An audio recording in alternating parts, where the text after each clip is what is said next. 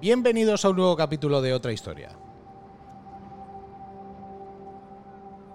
La verdad es que los que estéis esperando que en este podcast se hable mucho de fútbol estaréis un poco decepcionados, pero creo que los que me conocéis de verdad sabíais que esto iba a pasar de verdad.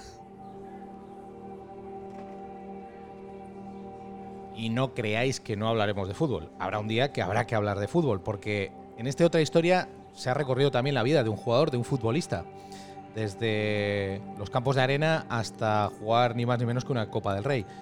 Y lo tenéis en esos archivos que, aparecen ahí en Cuonda. Pero ya sabéis que mis inquietudes, bueno, pues son las que son. Eh, y me gusta ir un poquito más allá. Porque digamos que a veces hay espacios que son menos reconocidos que otros. Y este que nos toca hoy es uno de esos que a mí me produce un extremo placer.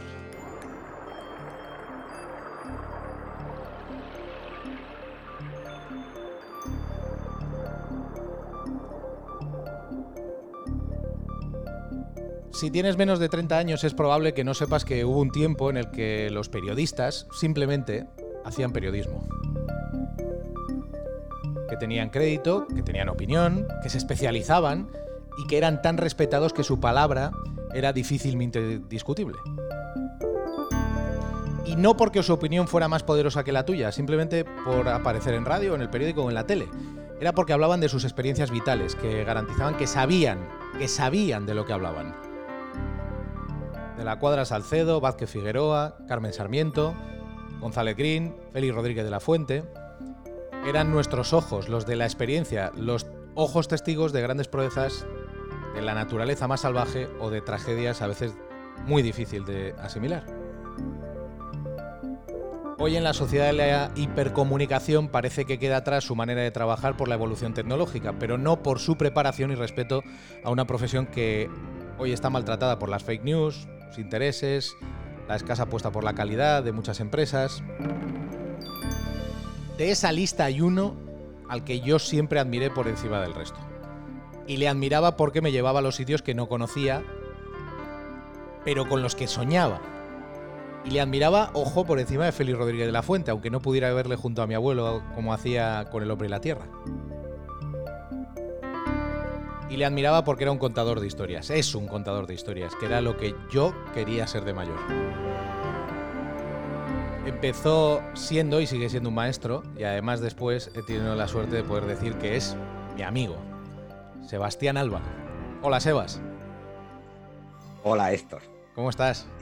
Estoy estupendamente. Y en esa magnífica reflexión de principio que, que has hecho, primero mm, recordar también en, en, ese elenco, que sin lugar a dudas hay más, pero de, de mi buen amigo Miguel de la Cuadra Salcedo, que fue también uno de los grandes. Y, y un propósito, yo creo que este tiempo de gran pre periodismo lo que tenemos que hacer es recuperarlo. Los avances y las herramientas tecnológicas son estupendas, pero son eso, son una herramienta para transmitir, para transmitir noticias o, opiniones, pero sobre todo para transmitir periodismo del bueno. Y eso, como tú bien decías, tiene que ver con el conocimiento y el trabajo. Claro. Y eso es fácil, eh, eh, proponérselo y luego hacerlo. Eh, lo que hay por medio me lo salto, que es muchos años de, de, estudio, de preparación, de trabajo bien esforzado y de lucha, de lucha por, por imponer las buenas noticias frente a las fake news, las opiniones, diciendo que son opiniones, pero contrastadas, y argumentándolas. Y en definitiva, yo creo que todo eso ayuda a tener una sociedad mejor, a tener unas y unos periodistas muchos mejores y sobre todo a, te, a tener a nuestro lado mejores personas. Oye, Sebas, cuando tú eras un niño, ¿con qué aventuras soñabas? Oh, las del Capitán Trueno, esas las he contado hace mucho tiempo. Sí, yo me hice aventurero antes que nada gracias al sacrificio inmenso de mi madre eh, por hacer que, que, amara la lectura desde muy niño, desde muy niño. Yo los primeros recuerdos que tengo eh, de, mi infancia son con mi madre sentada a mi lado, ayudándome a la M con la A, la M con la M, y luego esperando los, los domingos como, pero vamos, toda la semana soñando con que llegara el, el domingo y mi madre me, me, comprara, nos comprara a mi hermano y a mí los tebeos del Capitán Trueno, que todavía los tengo coleccionados por, por ahí. Y, y yo quise, bueno, ¿quién no le gustaría ser aventurero, no? Mm. Tener una novia rubia nórdica que se llamaba Sigrid y imponer la justicia por todo el mundo en el que los buenos siempre triunfan sobre los malos, aunque luego cuando te haces de cuando te haces mayor te das cuenta que no siempre ocurre así. Pero esas lecturas fueron fundamentales y además ahora que, tengo mayor capacidad de separación, ¿no? de, que, ha pasado el tiempo, de cierto escepticismo también, pero cierta capacidad de juzgar, me di cuenta que aquellos tebeos, que el guionista era ni más ni menos, luego me enteré mucho después, era Víctor Mora, un comunista perseguido por el régimen de Franco, que esa ética de la justicia, de la bondad, de la compasión, me iban a acompañar hasta el final. Luego ya leí muchas más cosas y, por supuesto las novelas de Julio Verne, de Salgari, de, Kipling, de Joseph Conrad y su maravilloso eh, El corazón del, joder, lo diré, el corazón de, la, novela que, dio lugar a, aquellas magníficas eh, películas. Eh, todo eso luego, sin lugar a dudas, acrecentó el, amor por, el, por la aventura, ¿no? Y, los primeros, sobre todo los primeros libros de montaña que leí, de Bonatti y, demás. Pero mm. sin el Capitán Trueno, nada de eso hubiera sido eh, posible. Eh, claro, la gente te tiene encajada en al filo de lo imposible, pero Sebas, ¿tú qué hacías antes de hacer al filo?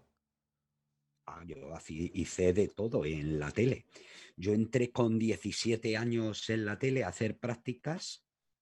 Eh, venía del apartado técnico, estudié formación profesional, me hice maestro en electrónica y entré en el aparato técnico de televisión española cuando había una profesión que era mm, nada más que técnico.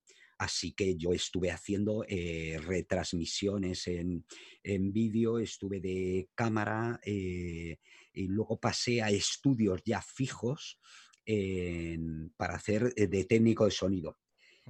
Primero de técnico de sonido arriba, haciendo, digamos que tareas menores, pero luego me hice jirafista, que es el tipo ese que con una pértiga eh, eh, hacía obras de teatro. Y entonces, bueno, ese mundo fue realmente el que me rescató, porque yo entré en televisión española para tareas técnicas, para resolver, bueno, yo por ejemplo fui...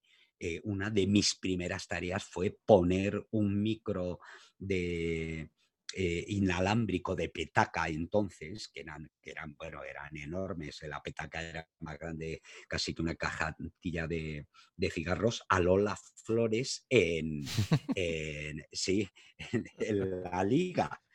E, ese tipo de cosas cuando eres joven te marcan mucho, ¿no?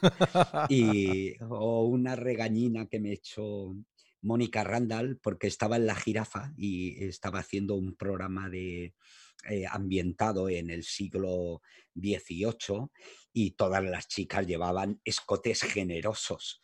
Y entonces yo estaba desde arriba mirando el escote generoso de las chicas y Mónica Randall eh, miró así para arriba, me vio mirando y entonces eh, me dijo, pero, pero si no tengo tetas, chaval, y hizo así y me las enseñó, ¿no? ¿En serio? de ese en serio, completamente. Madre mía. Eh, quiero decir que yo que entré en el aparato para ser un técnico, pues de eso, ¿no? De, para arreglar todas las cuestiones técnicas, muy pronto me di cuenta que la televisión en realidad era, era una caja de sueños mm. inenarrable, que, que al mismo tiempo que ibas al, al estudio a hacer tu trabajo, te cruzabas por el pasillo o en la cafetería a un eh, a un actor vestido de romano. en el camino te cruzabas en maquillaje con Félix Rodríguez de la Fuente o Raymond Barr, el que hacía de Ironside y Perry Mason. Eh, o, con Ana Belén y, los grandes actores, con Bódalo, con, José María Prada, un, montón de gente, o los brincos tocando en el estudio 1. Y yo dije, esto es lo mío. Ah. Yo lo que quiero hacer es, es esto. ¿Y de dónde parte, de dónde parte eh, bueno, vamos a hacer una cosa que se llama el filo de lo imposible? Pues bueno, primero eso se madura hacer una cosa como al filo tardó mucho tiempo en madurarse, primero en mi cabeza y luego hacerla posible, porque todo el mundo tiene sueños imposibles, pero muy poca gente, muy poca gente tenemos la, la capacidad y la fortuna de, de, lograr hacerlo realidad. Así que yo tuve ahí un espacio de 13 años eh, eh, que me sirvió primero para formarme como, como, como profesional del medio. Bueno, eso como lo has vivido tú, te lo ahorro. Pero hay que contárselo, sobre todo si hay chavales que, claro. periodistas y que quieren seguir, pues, pues esa, esa labor tan árida, pero es imprescindible en el que tienes que saber hacer tu trabajo, lo tienes que saber hacer bien, eh, no tienes que ser un pago maleante, tienes que seguir formándote. Yo estudié periodismo y al mismo tiempo em, em, yo había hecho montaña desde siempre, pero en esa adolescencia atolondrada que todos tenemos, pues pasé por dos, tres años de tocar en un conjunto rock, de muchas novias y de muchas experiencias y muchos falsos amigos, que todo eso también te criba, ¿no? Así que esos, en esos 13 años me hice periodista, me asenté, empecé a, ir al monte de forma regular y seria, empecé a escalar en los Alpes, que son palabras mayores, y de repente hice un documentalillo en, Super 8 que tuvo un éxito que yo no, imaginaba, que era Nueva Dimensión, un, un, documental de media hora sobre un chaval de Madrid, Manolo Martínez Muscaño, que fue el primero en hacer séptimo grado en España. Y de repente las puertas se, se, abrieron y el, el, pantano se derramó. De repente en seis meses mi vida cambiaría. Pero sin toda esa preparación anterior, el campo no hubiera estado abonado, no hubiera podido hacer al filo. Lo que pasa es que para hacer ese equipo, porque yo estoy pensando en cuando, eh, por ejemplo, el día que me dicen a mí, oye, vas a dirigir un programa en la radio, tienes que crear tu equipo de gente y si piensas un poco en los periodistas, en la gente que vas a tener, los comentaristas, pero claro, la peculiaridad de esto es que, claro, tú el equipo que tienes que crear para el filo tiene que ser eh, de buenos profesionales, pero además de eh, con unas eh, capacidades deportivas muy altas, es decir, y con una experiencia en montaña que, que no está al alcance de cualquiera tampoco. Pero es mucho más sencillo formar un equipo para eso que para hacer, por ejemplo, un programa deportivo de radio. Héctor, ¿Y por qué es más sencillo? Porque si tú a la gente que, le vas a hacer la oferta está dispuesta a morir en una expedición, pues todo resulta mucho más sencillo. Hombre, lo dices así, claro. claro. Haber, haber, empezado tú así. Tú le preguntas a cualquiera de la gente, oye, ¿tú estarías dispuesto a venir a una expedición que a lo mejor puedes morir, sí o no? Pues, pues con lo cual, el 90% de la gente te va a decir que no, porque la gente suele ser razonable pero si, si lo que te queda de ese 10% es la buena selección, es un camino que ya tienes eh, andado. Mm, una vez dicho esto, tampoco fue sencillo. Desde aquel primer documental en 1979-1980 ganamos el premio en, esto en San Sebastián, el, primer premio. Eh, tuvieron que pasar por lo menos, mira, del 80 al 86, por lo menos pasaron seis años. Entre medias hice una muy buena expedición al, Himalaya, al Karakorum, para hacer dos 8000, que nos salió bien, pero que luego, que, éramos cuatro o cinco y, al, y luego al final eh, dos murieron, con lo cual en realidad el equipo que había hecho se, a la primera se, se destruyó. Volví a, a hacer el K2 de 1983, que como experiencia fue una de las experiencias más duras y bajo el punto de vista de formar equipos fue desastrosa. Me di cuenta de cómo todo lo que había funcionado en, el GIDEN no había funcionado en el K2. Y aquello ya eh, me puso las pilas para... Yo ya sabía claro el programa que quería hacer y tenía claro el equipo de gente que tenía que venir conmigo. El resto luego ya fue trabajo y expediciones y, luego también capacidad crítica. Si no tienes capacidad crítica no vas a avanzar. Cada programa que hacía, cada expedición que hacía era una nueva cabina de aprendizaje. Y de ahí lo que me planteaba era, ¿qué puedo hacer porque la próxima expedición, el, siguiente capítulo del filo, sea mejor? Y ahí amplié muchísimo. Ahí metía gente imaginativa, creativa. Por, ejemplo, los guionistas de Alfilo fueron excepcionales, el músico de Alfilo fueron excepcionales, los cámaras de Alfilo fueron excepcionales. pero, pero sin ese principio no hubiera sido posible el resto. Eh, creas el equipo, arranca el programa. Eh, con todas las peculiaridades que tenía un programa como este, que era los confines de la Tierra, ver lugares que no se han visto nunca, eh, poner imagen a algo eh, que, bueno, estaba en el ideario de cada uno de nosotros, ¿no? Por lo que tú decías, los libros que hemos leído, por las imágenes que tenemos o que hemos creado en nuestra mente, pero de repente tú lo pones en la televisión, es decir, tú pones un plano del Everest, tú pones un plano del K2, del Polo Norte, de, yo qué sé, de, de sitios absolutamente mm, de, cuento, ¿no? Sí, eh, lo que pasa es que hay que tener, ya sabes, es lo objetivo y lo subjetivo.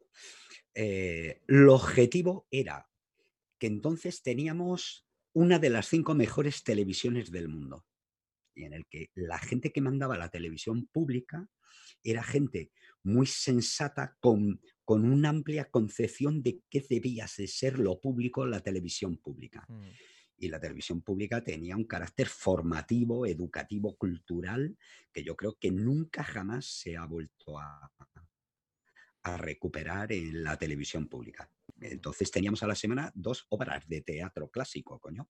Teníamos un Calderón y un Lope, o es decir, acojonante.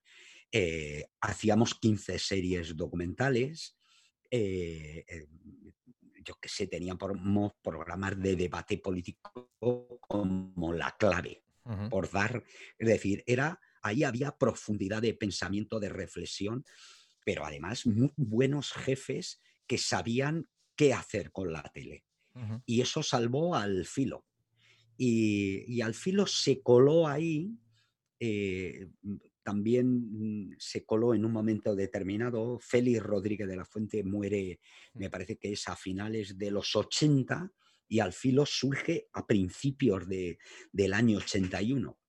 Me explico, es decir, formamos parte de esa misma gran corriente de, de naturaleza en el que al filo, por supuesto, mm, no tiene ese apartado que tenía Félix, pero al filo lo que propone es venga usted conmigo a los lugares más remotos y fascinantes de la Tierra. Mm. Y los jefes lo que hacen es aguantar eso, eso que hoy hubiera sido imposible. Posible. Y de, eh, es decir, ¿quién aguanta el que se te van a ir siete tíos de los que apenas conoces eh, a uno que es un mamarracho que periodista que viene de hacer sonido y programas y tal, y que a lo mejor tienen un accidente del Himalaya y no viene ninguno. Y van con un contrato de la tele pública. Hmm. Claro. ¿Me explico? Claro. Pues los jefes aguantaron eso. Y, de repente se, se, dieron cuenta que al filo lo veían 12 millones de personas en el que, eh, bueno, como era televisión única, pues ya está. Mm. Eh, teníamos la 1 y la 2 y al filo lo veían, pues eso, 12 millones de personas, pero luego hacían una encuesta de aceptación y en el que pedían a la gente que valorasen el programa de 0 a 10, mm, qué valor daban al filo. Pues nos íbamos al 9,4, al 9,5, ¿no? Y de repente eh, se dieron cuenta gente que no amaba la aventura, ¿eh? simplemente que eran profesionales de la tele o, eh, este programa puede pitar. Y así se consolida el filo de lo imposible. Y se consolidan personajes como Ramón Portilla. ¿De dónde sacaste a, Portilla? Como cantas eh, Serral, lo peor de cada casa. sí, no, saqué a Ramón por, por la criba de 1983. en 1983 hacemos una expedición numerosa al, a, la pared sudoeste del K2, que es una de las grandes paredes, que desde entonces prácticamente no ha ido nadie a esa vertiente. Y hacemos una selección de personal de unos 14 personas, me parece que fuimos, y, cinco serpas de cuatro porteadores o cinco de altura. Una expedición de prácticamente 20 personas, cuatro meses, que sale muy mal a nivel personal, a nivel de, de, convivencia y a, nivel de organización, a todos los niveles. No, tendríamos que haber ido ahí, pero yo me, me dejo aconsejar y me fío mucho de, Antonio Trabado, que es un buen amigo que, con el que he estado en el Hidden Peak. digo, bueno, organiza tú esta parte y tal, y lo que me doy cuenta cuando llego al campo base es que eso es un desastre. Bueno, la expedición al final se salva se salva porque ahí hay el, germen y el pozo de alfilo de cinco o seis personas con, iba a decir con un par de cojones, pero vamos, valientes y, muy trabajadoras que apuestan hasta el final por, la, por, quedarnos y por seguir filmando y por seguir intentando la cumbre. Y al final de ahí, eh, eh, Trabado, Antonio Trabado y Juanjo San Sebastián llegan a casi 8.300 metros en el K2 por una de las rutas más difíciles y yo al final logro montar cuatro documentales del K2 que todavía hoy en día se pueden ver muy dignamente. Y de ahí, digo, lo que es evidente es que la gente que ha salido de aquí y que además me ha ayudado a, a que, esta expedición no sea un desastre, esta gente es la que quiero yo para, para el filo. Y de ahí va a salir Ramón Portilla, eh, Juanjo San Sebastián, fundamentalmente esos dos que, van a, me van a acompañar pues prácticamente hasta el final, pero también Antonio Trabado, Félix de Pablos, que va a morir luego cuatro años más tarde en el Aconcagua, eh, también Antonio Pérez Grueso, que eh, no es en realidad un alpinista, es un, almacenero de galerías preciados que, están cerrando galerías. me dice, bueno, si, si tú me dejas eh, estar contigo para que sea el niño de los recados, yo me quedo contigo. Y así al final surgen eso, un grupo de cinco o seis personas que luego en 1986 se va a incorporar otra estrella del, digamos, del alpinismo español como es José Carlos Tamayo. Y prácticamente con eso se, comienza al filo de lo imposible, los primeros, digamos, los primeros programas hasta el año 86. Y ya 1987-1988 es el momento de la consolidación de Alfilo. Llega una nueva dirección en televisión española eh, y hablan conmigo y por primera vez les puedo plantear hacer aventuras durante año y medio seguido. Eso, eso era, eh, Héctor, eso era como el sueño de los sueños. y me dicen, adelante con ello. Sí, me examinan, gente muy seria, ¿qué quieres ir a hacer el Everest y por qué? ¿Qué gente te llevas? ¿Cuántos capítulos vamos a hacer? ¿Qué guionistas tienes para esto? ¿Qué música le quieres poner? La duración de los programas. Vale, ¿quién se queda aquí montando? Eh, y en el año 87-88 ya de una tacada hicimos 30 capítulos. Hasta ahora íbamos haciendo 3, 4 capítulos de aquí, dos más y tal, a salto de mata, pero claro, a partir de entonces ya podemos emitir todos los años por lo menos 13, 14 capítulos. Que eso es lo que va a propiciar que al final, cuando me voy en, o me echan, mejor dicho, eh, a finales del 2008 de Televisión Española, pues que, en al, que Televisión Española se quede con 350 documentales claro. de, al, de Al filo de lo imposible, de la tierra que le damos, más luego eh, la otra serie que hicimos de 0 a 8000, mm. en fin, muchísimo trabajo detrás del cual lo que hay es un equipo eficiente de, de buenísima gente. Yo me quedo por encima de cualquier otra consideración me quedo con, con, eso, que la gente que, que, estuvo ahí no solamente siguen siendo mis mejores amigos, la gran mayoría de ellos, salvo, salvo pequeñas decepciones que todo el mundo tenemos, ¿no? amores y amigos son las peores decepciones que yo por lo pero, pero Sebas, mira, por incidir en esto que estás diciendo, en, amores y decepciones, ahí cuando estás en un campo base es cuando más conoces a una persona. Ya no hablo de lo común, de la... de, la, de, lo común que decimos, no, cuando convives con alguien es cuando sabes. No, pero este nivel de convivir es otra cosa. Estar en un campo base eh, y estar en esas situaciones es otra cosa. Ahí es donde verdaderamente sabes quién es alguien, ¿no? Pero tiene sus ventajas también, esto, siempre. Tú puedes estar trabajando en un estudio de radio dos años con una persona y no saber cómo es.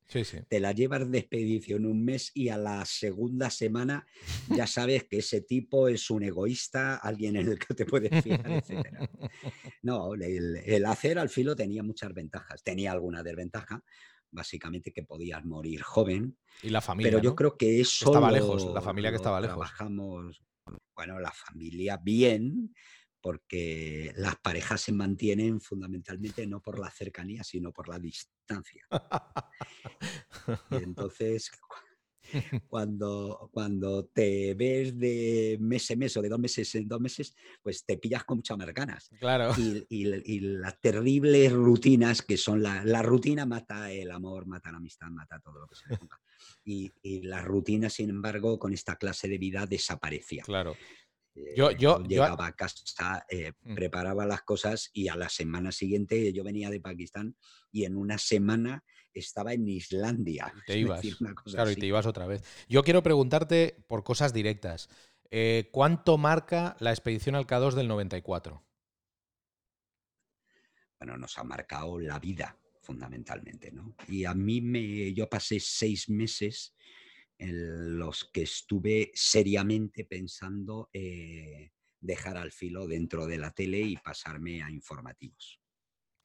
Es decir, que, eh, pero no era tanto porque se nos hubiera muerto un amigo, sino porque la respuesta de la casa fue terrible. Porque en esos momentos lo que estaba pensando la, la dirección de documentales y culturales era cargarse al filo de lo imposible y además justo en esos momentos lo que me estaban diciendo es, montate una productora por fuera, nos traes el programa, te lo compramos y tal, ¿no? Y yo siempre he tenido una concepción de, de, mi función como servidor público dentro de televisión española que, que, no permitía eso, ¿no? Y mm. entonces, al final yo lo que me preguntaba es, coño, nos hemos ido al K2 con dos duros en el que yo me he tenido que, por ir al, campo base del K2, mi familia se tuvo que empeñar en 500.000 pesetas del, del año 94, tuve que ir al, Banco de Santander a pedir un crédito que afortunadamente me dieron, pero yo sé, por entonces además estaba metido en una hipoteca de, de que habíamos cambiado de, de, casa, es decir, yo hice todo eso por ir al K2 por filmar en el K2, en el que eh, de, las seis personas que íbamos, eh, solamente llevaban contrato de filmación dos de esas personas, que se repartieron las dietas entre todos y de repente tienes un accidente, te dejan con el culo al aire. Esa, esa fue la primera gran operación de rescate que hice y la hice yo al margen de televisión española, de los canales de, televisión española. Y cuando llego a Prado del Rey, me amenazan con despedirme porque soy un rebelde como siempre y cuento cosas de estas que te estoy contando ahora a ti en la prensa, ¿no? Y, muchas noches, en, ese momento fue fundamental el, el apoyo de mi familia que tuve, porque al final te agarras a lo más cercano, a la gente que te quiere. Y, yo, tenía un hijo ya con 13 años, con mis padres con, también con problemas en el almacén de materiales de construcción, mis tres hermanos, mi mujer, y me agarré a eso y gracias a eso pude salir. Mm. Pero a mí lo que me pedía el cuerpo era decir que os den por el culo Eh, irme al país, hacer un reportaje de aquella expedición fotográfica y contar cómo había sucedido todo y lo que estábamos sufriendo. Allí se quedó. Y afortunadamente. es, que allí, es, que, es, que, allí además se quedó un amigo. Quiero decir. Eh, o sea, e, esto es el agua y el aceite, ¿no? Hay una parte que es la que estás contando, que es la parte profesional, pero que viene muy, muy, muy marcada por una, una experiencia muy traumática con lo que vivís allí y, con, con, la muerte de, de Hacho Apellaniz. De Hacho, bueno, con la muerte de Hacho, que tuvimos que decidir qué hacer con el cuerpo, si dejarlo allí, si tirarlo al precipicio, en fin. Cosas muy duras que espero que la gente no tenga que pasar por ello.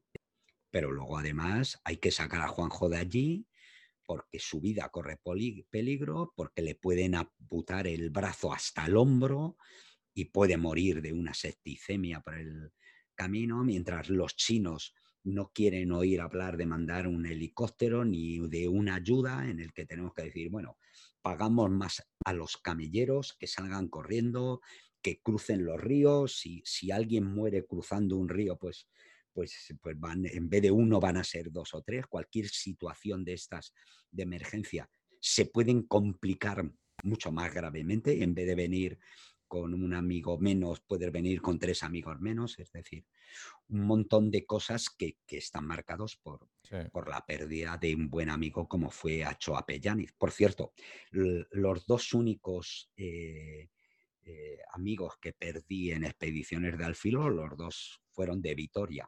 Mm. Y yo creo que no es casualidad que es una de las señas de identidad de Alfilo, es la cantidad de amigos vascos que estuvieron conmigo codo con codo y que yo creo que, ayudaron a, elevar el nivel del alpinismo vasco, que, que ya era muy alto por, por entonces, el nivel del alpinismo español en su conjunto y a plantearse y hacer posible sueños que de otra forma no, no hubieran sido posibles. La televisión española se convirtió en el mayor patrocinador de expediciones de montaña de toda la historia pero luego además eran todas expediciones innovadoras, es decir, había cabeza detrás del proyecto de, mm. Alfilo. Así que eh aguanté el, tirón eh, y lo que hice es, voy a montar mm. el mejor programa de Alfilo de lo Imposible y se lo voy a dedicar a mi gente, a Choa Pellaniz, a los siete dedos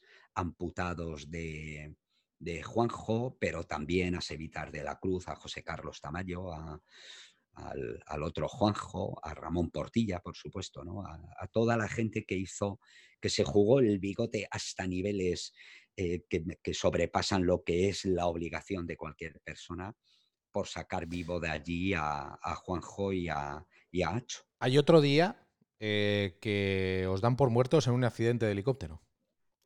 Sí, en el 2002 sí, sí. Durante 48 horas estuvo dando la noticia Radio Nacional de España. un helicóptero que tenía que traernos de vuelta a Katmandú y que según el plan de vuelo del piloto, eh, nosotros el segundo vuelo iba a ser campo base del Makalu directamente Katmandú. Y en ese vuelo desaparece el, el helicóptero que se estrelló, sin lugar a dudas, ¿no?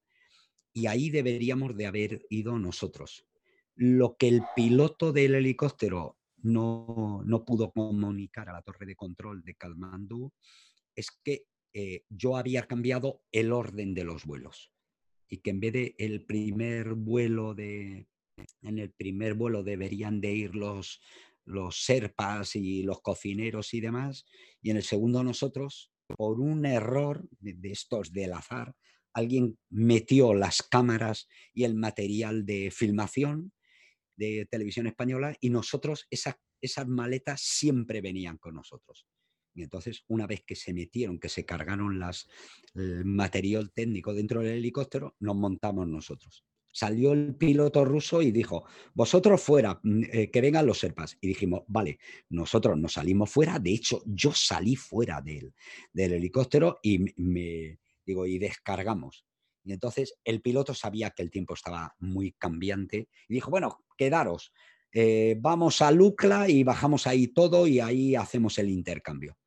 Y eso decidió la suerte de que nosotros estemos vivos y los 10 eh, miembros, los de la tripulación, cuatro, eh, cuatro pilotos y, técnicos del helicóptero, más eh, los seis serpas, dos cocineros, cuatro serpas, desaparecieron, murieron. No, se volvió a saber nada de ellos, ni hubo, no se han encontrado nunca restos de aquel helicóptero. Lo que, lo que el que está escuchando este, este podcast, aparte, si no conoces a Sebas Álvaro, ahora vas a tener más ganas de, conocerlo y de ver lo que hay en YouTube, poder escucharlo en el transistor con De la Morena, con, su sección de aventura, como lleva haciendo un montón de años con José Ramón, leerle en los periódicos, eh, conferencias, libros, eh, pero, pero si es la primera vez que, que le escuchas, te estás dando cuenta de la relación directa con la muerte desde muy joven, eh, pero de la muerte de amigos.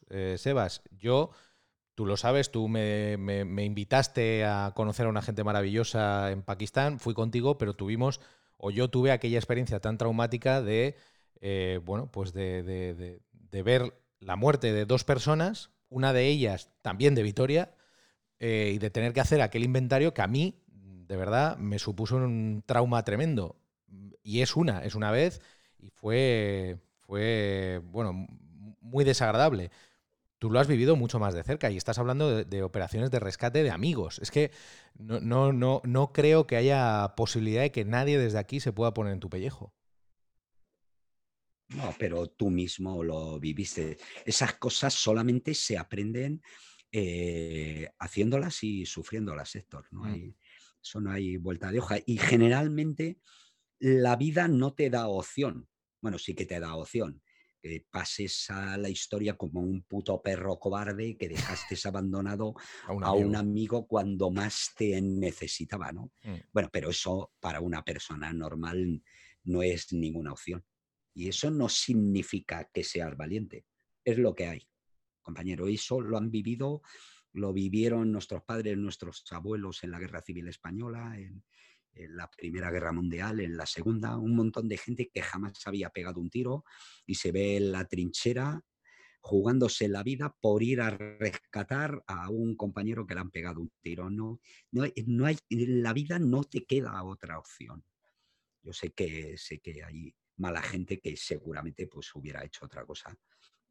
Pero como te decía, yo me rodeé de buena gente bueno, sin lugar a dudas, fueron los mejores alpinistas, los mejores aventureros, la mejor gente que volaba y que sigue volando, ¿no? Por encima de 7.500 metros con un parapente o lo que sea, ¿no? Mm. Pero yo sobre todo me rodeé de buena gente. Sí, eso es verdad. Y cuando me piden así en eh, algún consejo, cuando doy conferencias de empresa, bueno, ¿cuál es el secreto del filo? Júntate con buenas personas en, la vida y en la profesión. Júntate con buenas personas.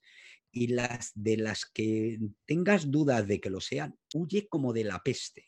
Mm. Ve, con buena gente. Mm. Y eso te lo termina premiando la vida. Estoy mm, eh, convencido, no soy, no soy un tonto optimista sin contacto con la realidad. es que me ha ido bien, nos fue bien en Alfilo, el que fuéramos todos buena gente, el que cuando venían maldadas, todos a una, y, de las cosas más emocionantes y, y, que mayores alegrías te satisfacer meterte en una aventura, que tú has estado en alguna, mm. llegar a un país así como Pakistán, ¿no? tiras el mapa en el suelo del hotel, allí los cinco los seis, ah, ya estás cachondo, ya apasionado por eso, y dices, chicos, vamos a por ello. Eso es la hostia. Sí, sí, es, ¿Por qué? Porque es, esa es la llave que abre la caja de los sueños, de hacer realidad los sueños, ¿no? Y hay una frase preciosa en el Quijote de Alto, está usted hablando con alguien que fue capaz de hacer realidad sus sueños. es decir, Cervantes lo que te está diciendo es no hay nada más grande en la vida a lo que, mm. a lo que puedas hacer realidad, que es eso, ¿no? es eh, hacer realidad tus sueños. Por, ir acabando, necesito fotografías mentales de una persona que ha visto posiblemente los lugares más bellos del planeta. Eh, si tú pudieras elegir dónde amanecer, ¿qué sitio sería? Hostias, me tienes que dejar tres o cuatro. Venga, va. Mira, tengo, tengo uno precioso. Tirado en un saco, durmiendo en, en el desierto del Sáhara, eh, al pie de la cueva de los nadadores de Almasi. joder, ¿eh? Eso es la bomba, compañero.